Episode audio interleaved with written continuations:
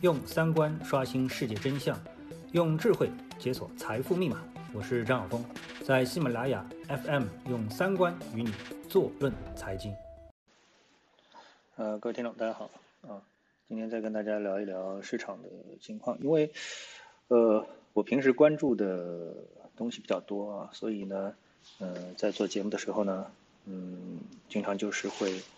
啊，谈到太多的内容啊，而不是针就一个内容啊，因为无论是做交易还是做分析啊，可能我关注的面和信息量都比较大啊。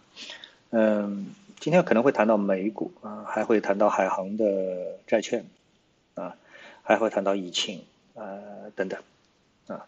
那么先回顾一下我上次呃一次节目当中我所说的，那么美股继续保持上行，而 A 股呢应该是碰到一个。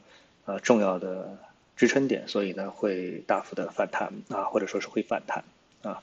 那我发现那档节目啊，它收听率很低啊，因为之前都在两万多，突然之间降到四千多啊。那么之前还有那个六万多，所以我搞不懂啊，因为我觉得我的节目的质量好像没有发生什么本质的变化，呃，更新的频率好像也比较稳定啊，保持在不是天天更新，但是一直在更新的这么一个频率，对吧？啊。好，那么这个我们就不纠结了啊，我们来先看一下。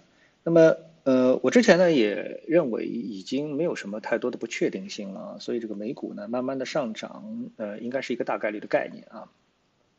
但是后来发现呢，呃，有两件事情发生了变化啊。那么，所以呢，今天呢，美股呢出现了低开，并且目前的一个跌幅呢也比较呃明显。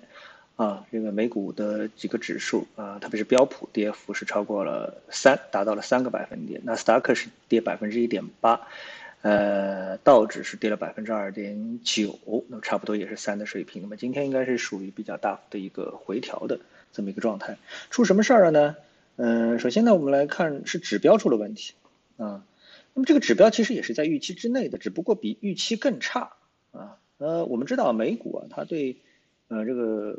嗯，数据是比较在乎的啊，所以呢，为什么大家，嗯，就是从欧美的角度来说来看我们的疫情数据，老觉得我们的疫情的数据是不是有点问题啊？因为他们所出现的这个疫情的数据啊，要比我们严重的多得多啊，这一下子就讲不清楚了，你知道吧？对不对？大家对比一下啊，这个中国武汉的数据、中国的数据以及欧美的数据，发现这个差距其实是非常大的。呃，无论是传染率还是死亡率啊，还是啊这个感染性，还确诊人数等等啊，好，这个我们也不用去纠结了啊。嗯，那我们看到出了数据出了什么问题了呢？呃，比如说美国三月工业产值环比下降百分之五点四，是历史最差表现。预估呢是下降百分之四，前值是增长百分之零点六啊。其他数据基本上都如此。这个美国三月零售销售环比降百分之八点七，预期是降百分之八。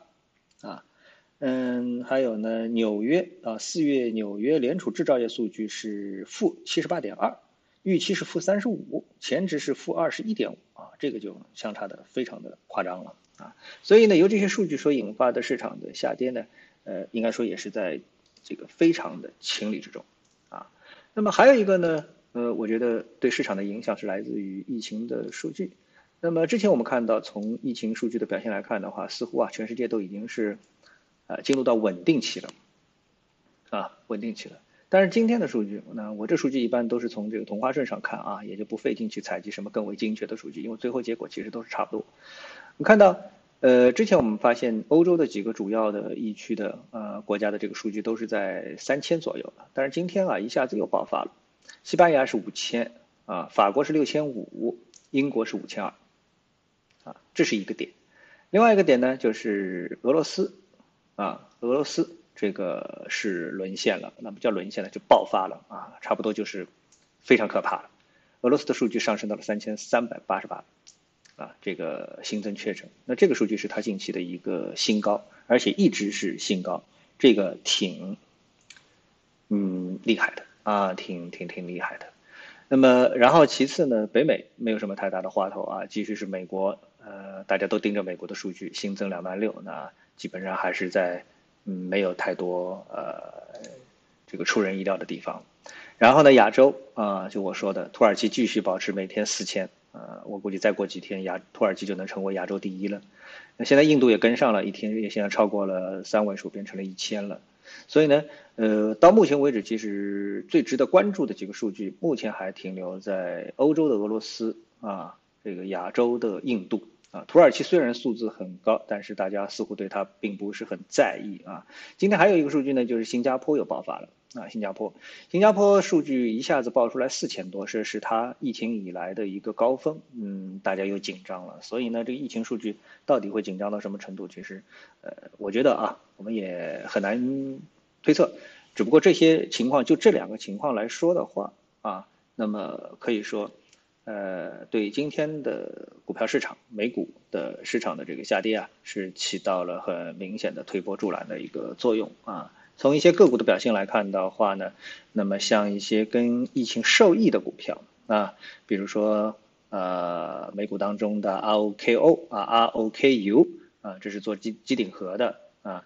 然后像呃京东啊，京东今天涨了百分之四点三八，现在啊这个是比较少的，其他的都在跌。然后像这个远程办公的，呃美股的 Work 啊，还有呃这个亚马逊啊奈飞，大家看连续剧的啊，还有特斯拉还有阿里巴巴啊都是涨的。啊，都是涨的，还有中国的网易也是涨的。其实网易在美国市场表现非常不错的啊，这个大家可能没注意到啊，非常不错。所以呢，能够让你安安心心待在家里的股票，今天表现都比较好啊，所有的疫情概念股都表现比较好，这是我们注意到一点。那么今天可以跟大家说一个呃美股方面的新闻，刚才想起来了，因为今天这是我比较关注到的一个点啊，一个什么新闻呢？嗯，就是说。呃，大家都知道，呃，我们的支付宝，我们的微信支付。那么在美国呢，呃，我们都知道阿里巴巴是抄了美国的 PayPal，对不对？啊，美国的 PayPal，这是线上支付的啊，或者说是手机支付的鼻祖啊，网上支付和手机支付的鼻祖 PayPal。然后呢，新加入的公司呢有一个叫 Square 啊，叫广场，呃，中文上是广场。那另外一个公司呢，我不是太熟悉啊，叫 Institute 吧。我不是很熟悉。那么这个 Square 公司呢，其实它是它的老板跟那个 Twitter 公司啊，Twitter 啊，就是我们说的这个推啊，是一个老板啊。这个公司呢，它在疫情之后啊，呃，走势非常的凶猛啊，非常的凶猛。那么这个公司他们像这个线上支付的几家公司发生了一个什么事情呢？他们就是被美国的美联储啊同意由他们来向中小企业啊进行发送贷款。啊，其实这个一点是非常有意义的一件事情啊。那我们知道，大家都说这个呃中小企业是一个国家经济的呃根本。啊，为什么说它是根本呢？因为它吸收了大量的就业。就是我们中国的话，大家都知道，国有企业在现阶段，它对它可能吸收的就业啊，只有百分之二十，百分之八十都是由中小企业、民营企业啊给这个吸收了。那碰到疫情之后呢，那么大家都非常担心。事实上，这也是一个事实，就是呃，我们说这个民营企业或者中小企业是受到了非常严重的打击啊。那我们的政府呢，也是承诺要对他们进行呃这个纾救。啊，数九，那么给予贷款啊等等，但是你知道，就是说以他们的数量体量来说的话，由银行来对他们进行服务，大家都知道这是一件不可能完成的任务啊，呃，因为这牵涉到贷款啊，直接发钱的话都很难做到，就是你怎么样能够精细化的去操作这件事情。但是如果说，哎，我根据这个公司，呃，它在支付宝上，在微信支付上，因为它使用了这样的一种线上支付的功能嘛，通过这些功，通过这样的一个流水。去倒推它的行业属性以及啊其他的一些数据进行大数据分析，从而精确化的去定义一个中小企业它能够得到多少贷款，对于这个公司才是合适的，就是对于借款人也是安全的，对于这个受款人来说也是正好恰如其分的啊，呃接近于恰如其分的。那这个事情呢，其实只有网上金融公司啊，也就是我们说支付宝、微信支付啊。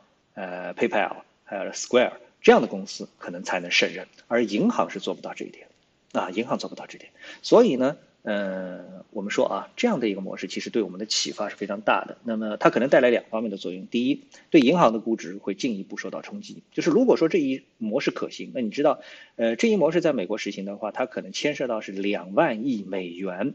是通过这样的金融公司来向中小企业进行贷款，而不是通过银行。假设这样一个模式复制到我们中国的话，会产生什么样的这个惊天动地的变化啊？我觉得真的是难以想象啊！这个是要脑洞大开的一件事情。啊，对不对？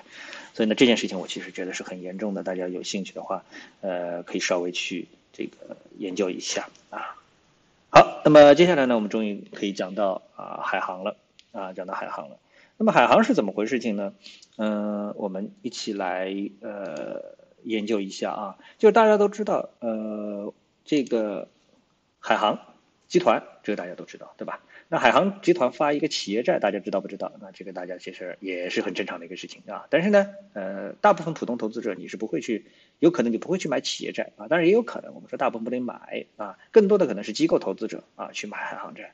那买了之后呢，经过一系列的呃，我们说这个变化之后呢，大家可能一个是发现海航可能要破产，或者海航是被啊这个。呃，重新股权进行整合啊，什么什么之类的，对不对？好，这些其实跟你也没关系，但跟你有关系的就是买了海航债的人现在可能会处于什么情况，对不对？这是海航债投资人最为关心的问题。好，那么大家都知道，这个呃，对于投资者来说啊，对这个债的投资者来说，它是在二零二零年的四月十四日啊，现在是四月十五日啊，十四日的十八点三十分，也就兑付前一天，也就是今天兑付。那么大家都在等着。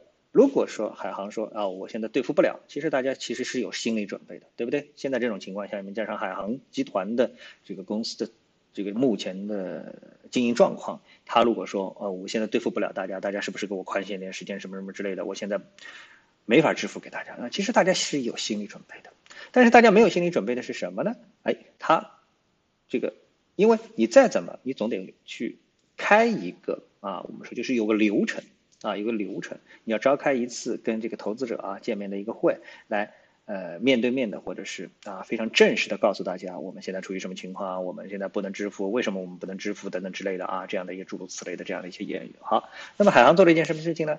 他在四月十四的十八点三十分，就是晚上六点半啊，兑付前的一天的六点半，呃，然后呢，嗯，通知大家。